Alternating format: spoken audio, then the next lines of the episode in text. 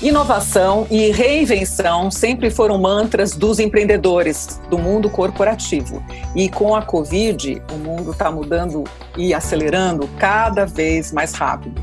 É sobre esse tema que nós vamos conversar hoje. Eu sou Mona Dorf e vou conversar com Andrea Bisque.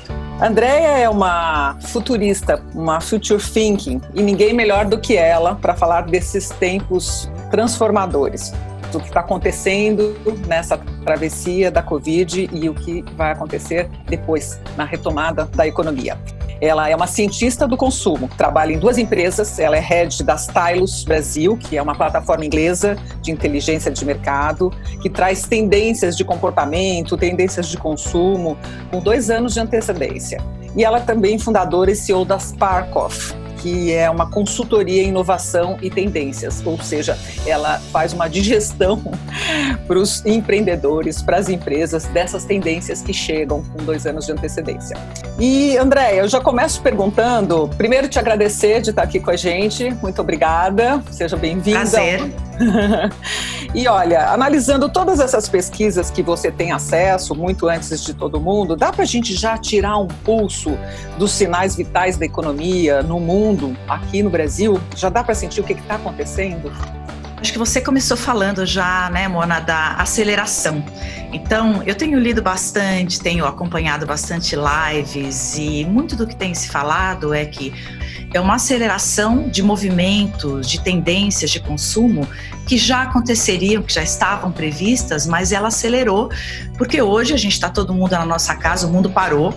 Então, nesse sentido, a gente teve, por exemplo, quando a gente pensa na maior aceleração, que é hoje a aceleração digital, o e-commerce é, no Brasil, ele cresceu é, dados do, do site e-commerce, 81% em abril, quando comparado com o mesmo período no ano passado, e faturou 9,4 bilhões é, de reais. Então, essa é a grande tendência que a gente vê. Se eu fosse te resumir hoje, eu acho que teve um entendimento muito grande com o Covid, é, que é o fato de que a gente, a gente já estava ligado é, economicamente, né, interconectado economicamente. Eu acho que a gente entendeu também que a gente está interconectado emocionalmente. O mundo inteiro é um só. Eu acho que é isso que o Covid trouxe para a gente hoje. Nossa, mas é, é, essa mudança para o e-commerce é um número absolutamente expressivo, né? 85% no Brasil comparado ao ano Sim. passado, quer dizer, uma aceleração digital absurda, né? Sem falar nisso aqui que a gente está fazendo, né? Entrando de casa, remotamente, com Zoom, com o StreamYard, com, com várias plataformas que, que foram descobertas agora, né? né por conta da, da, da necessidade. É que nem numa guerra, que os maiores avanços na medicina foram feitos em guerras, que as pessoas tiveram que ali é, descobrir como fazer os tratamentos, e a gente está descobrindo as ferramentas né, de acesso e tudo mais.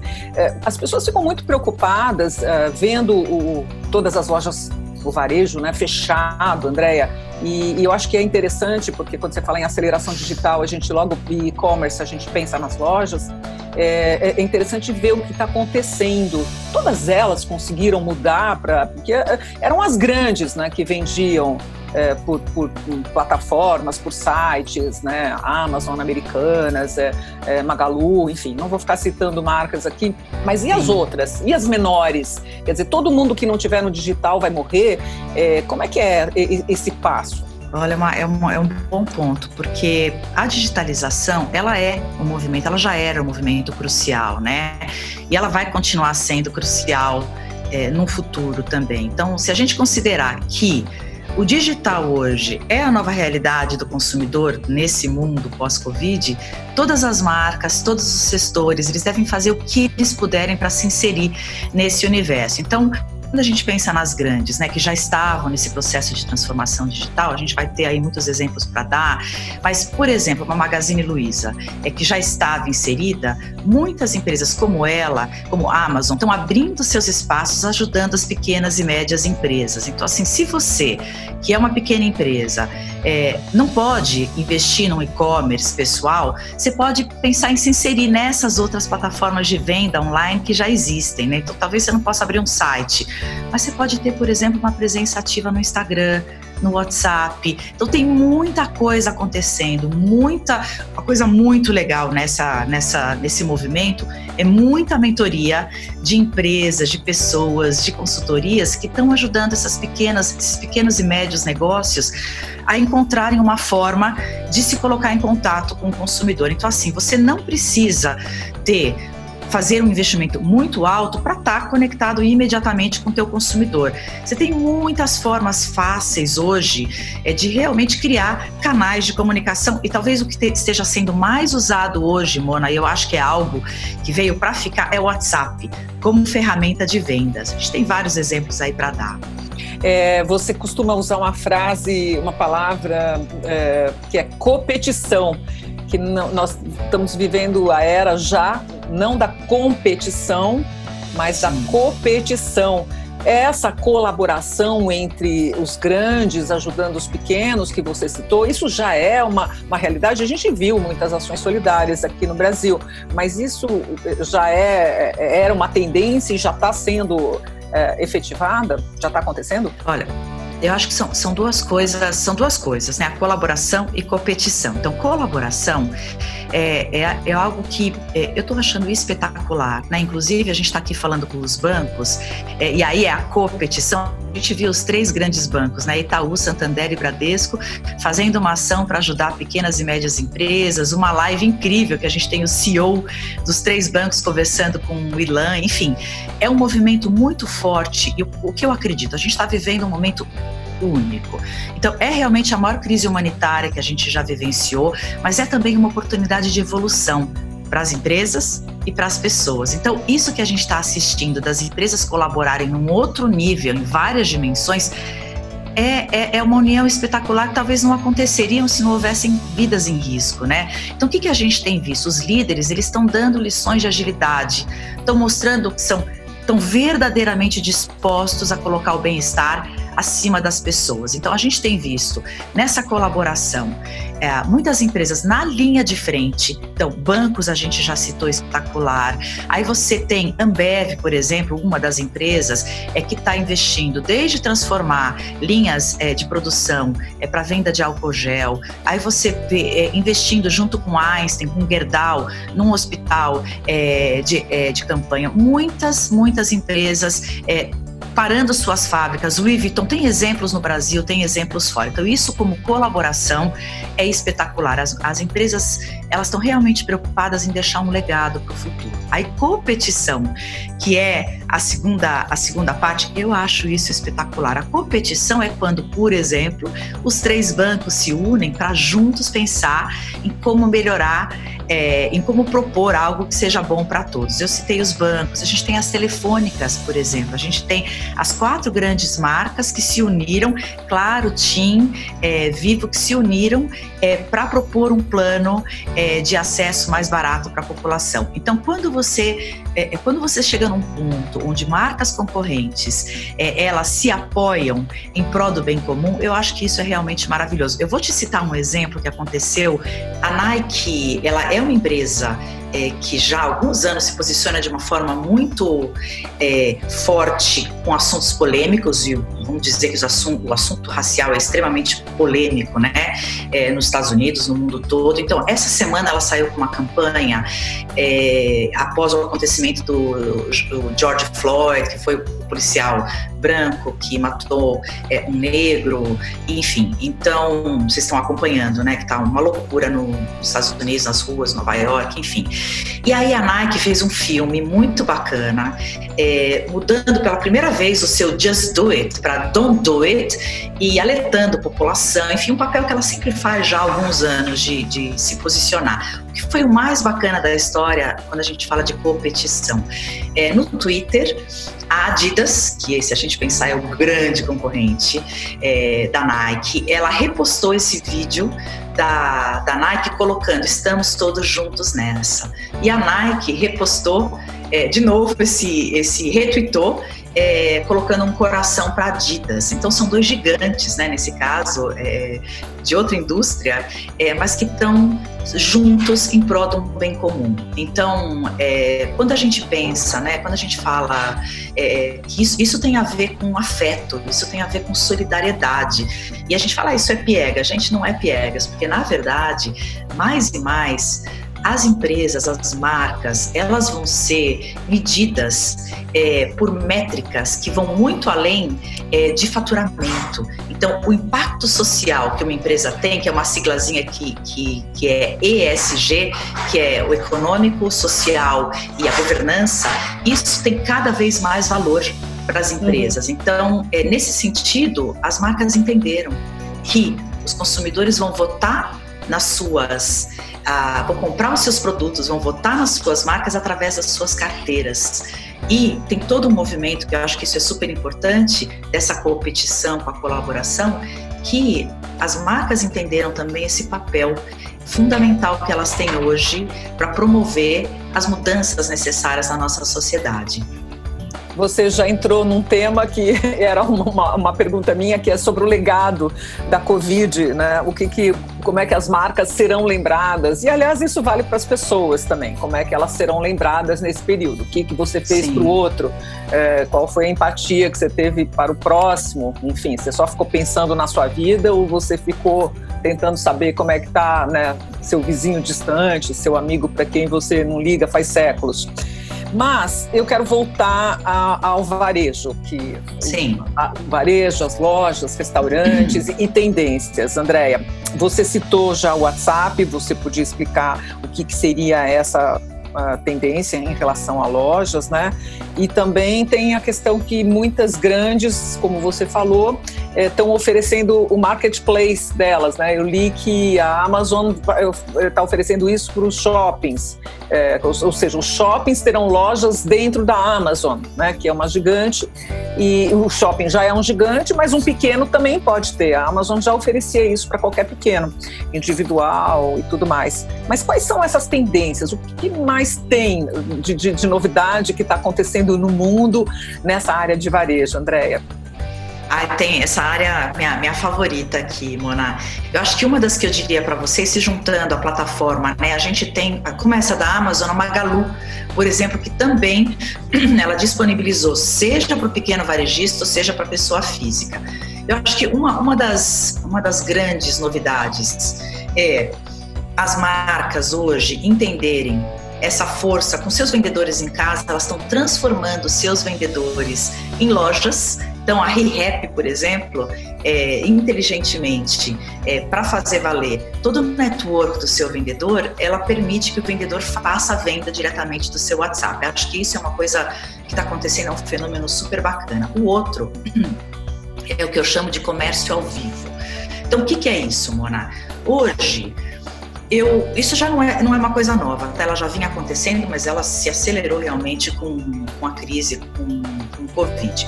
Então, é por exemplo, eu tô no momento onde eu estou comprando, eu tenho toda a inteligência artificial, eu estou no meu e-commerce, mas eu sinto falta, sim, é, de uma experiência é, mais de perto, de um, um high touch, digamos, né? A gente migra do high tech para o high touch. O comércio ao vivo é, vou dar um exemplo prático para a gente entender. A Dengo, ela colocou em algumas lojas um único vendedor. E aí, quando a Andrea liga é para fazer uma compra, aquele vendedor via, via WhatsApp ou Zoom, qualquer ferramenta online, esse vendedor se conecta comigo, eu o vejo é como se a gente estivesse batendo o nosso papo aqui. Ele mostra as prateleiras da loja, ele interage comigo ao vivo.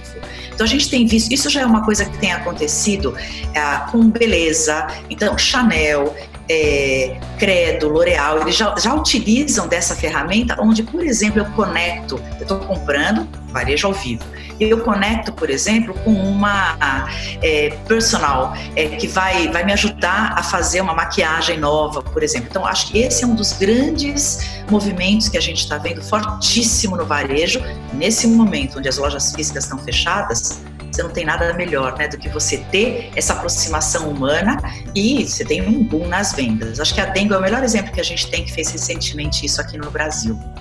É, ou seja, aquela antiga shopper, né, personal shopper, ela vai na loja e ela experimenta e diz, olha, esse casaco a gente usa com essa calça, faz isso só para dar um exemplo, por exemplo. Né? Exatamente. Né? E sabe que eu te diria, Mona, outra coisa que mudou também, eu acho que esse é um movimento muito forte, é, é da globalização para localização.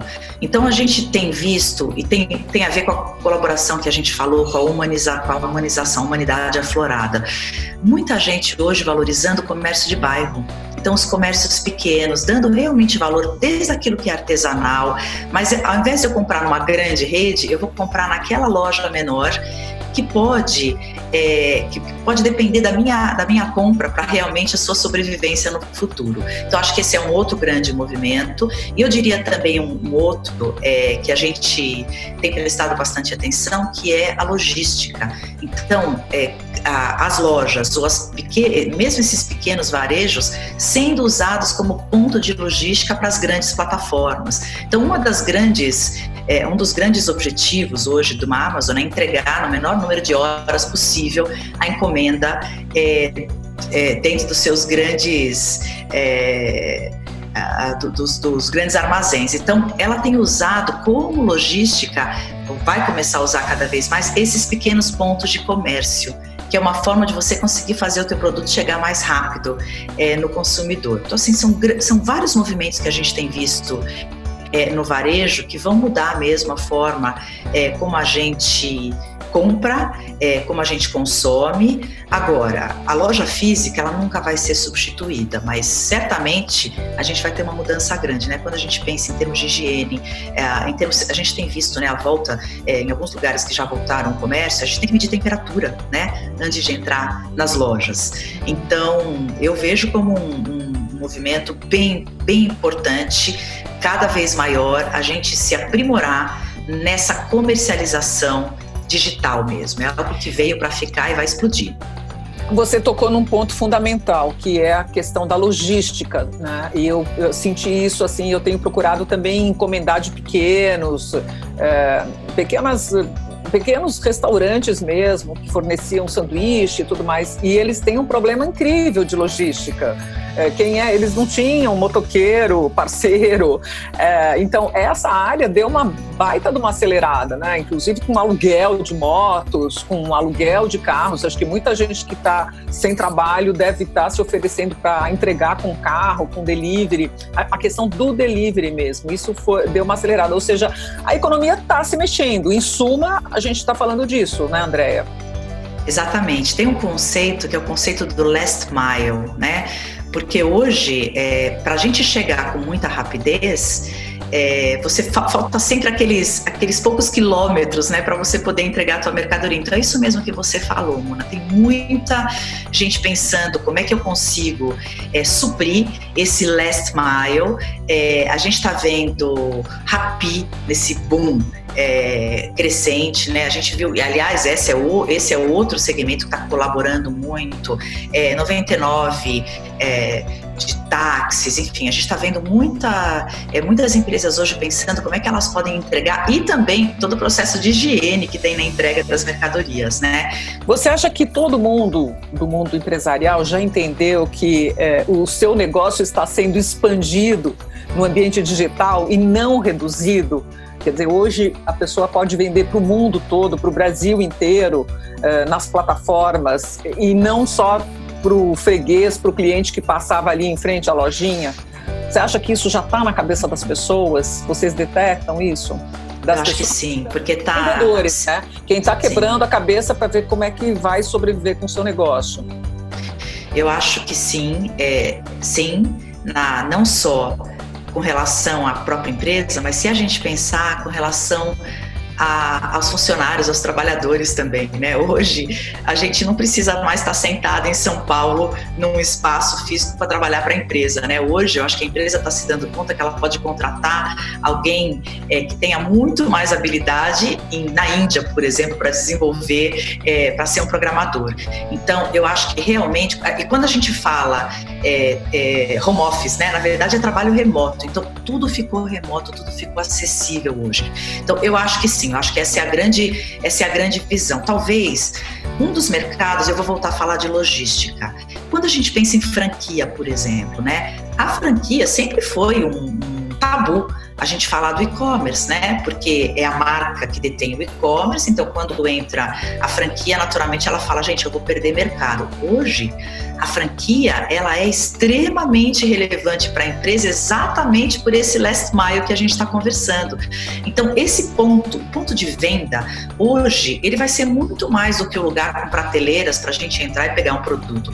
Ele é um lugar onde eu tenho experiência, ele é um lugar onde eu vou ter educação do meu consumidor, talvez eu vou ter é, classes para ensinar como é que eu é, instalo meu produto, como é que eu uso o meu produto. Então, eu acredito mesmo que até nesse universo de franquias, isso ganhou uma relevância muito grande, seja no físico, isso no sentido de ser expandido mesmo para o online. Então, eu acho que é assim que, que a as empresas é, mais inteligentes, mesmo as pequenas, as médias, estão sentindo, porque é óbvio que o online ele, ele não recuperou as vendas que essas empresas que estão com as suas lojas fechadas estão é, perdendo, né? Mas ele, quando voltar o comércio, quando as coisas voltarem, a, quando as pessoas voltarem a circular a economia, é, se abrir novamente, o e-commerce não vai diminuir, porque a gente aprendeu novos hábitos. Pensa, Mona, na, nas pessoas plus 60, né? Que tem mais de 60 anos, que eu tiveram que aprender a comprar online. Então, supermercados, então, comprando, né? farmácias, né? estão comprando e aí continuam comprando. Então, talvez a experiência que elas vão ter indo numa loja vai ser uma experiência mesmo, como a gente está falando. Quer dizer, vai ser muito mais do que só lá pegar o meu produto, porque isso eu faço online. Então, eu acho que vai ter realmente uma reformulação completa no sentido do que é hoje o varejo físico. Se a gente pensar nos bancos, isso já está acontecendo com os bancos, né? Hoje a gente faz todo o nosso processo online e quando você vai num banco, é hoje o, o banco está aí para ter uma experiência, é para fazer encontros. Muitos bancos hoje já entenderam que as suas agências podem servir de coworkings, por exemplo, de espaços para troca. Então é um fenômeno muito parecido, na verdade, que os bancos eles estão à frente, né? E, então, eu acho que é o mesmo conceito, tá? Quando a gente pensa no varejo físico. Quer dizer, uma agência de um banco tem que ter muitas outras é, é experiências, vivências.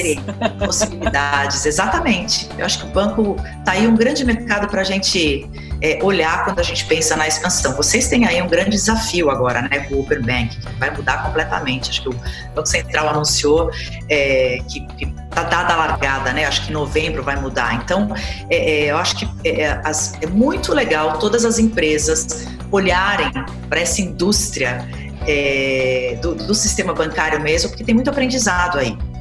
Andréia, você falou muita coisa, certamente você voltará aqui mais vezes, porque a gente gosta de saber de tendências e a gente vai vendo cada dia um dia o que está acontecendo. Quero te agradecer muito a participação aqui, os toques que você deu em relação a franquias também. Acho que até um bom entrevistado é eu chamar lá o presidente da ABF. E para a gente ver como é que estão se comportando realmente essas marcas, elas têm que dar e muito mais o logística, ser, a ter a chancela da marca e tal, né? Agora as franquias também vão ter que se reinventar como todo mundo. E eu quero então te agradecer a participação, convidar vocês a, a Andréa fala dos canais digitais, a gente tem um monte de canais digitais, o canal no YouTube, o canal no LinkedIn, o nosso canal aqui no podcast e no Instagram. E nós traremos muitas coisas aqui mais para frente com tendências de consumo e de comportamento. E eu encerro com uma frase que eu gosto muito da Andréia, que tem a ver com esse momento, que é as certezas envelhecem. Né? Então, joga fora a sua certeza.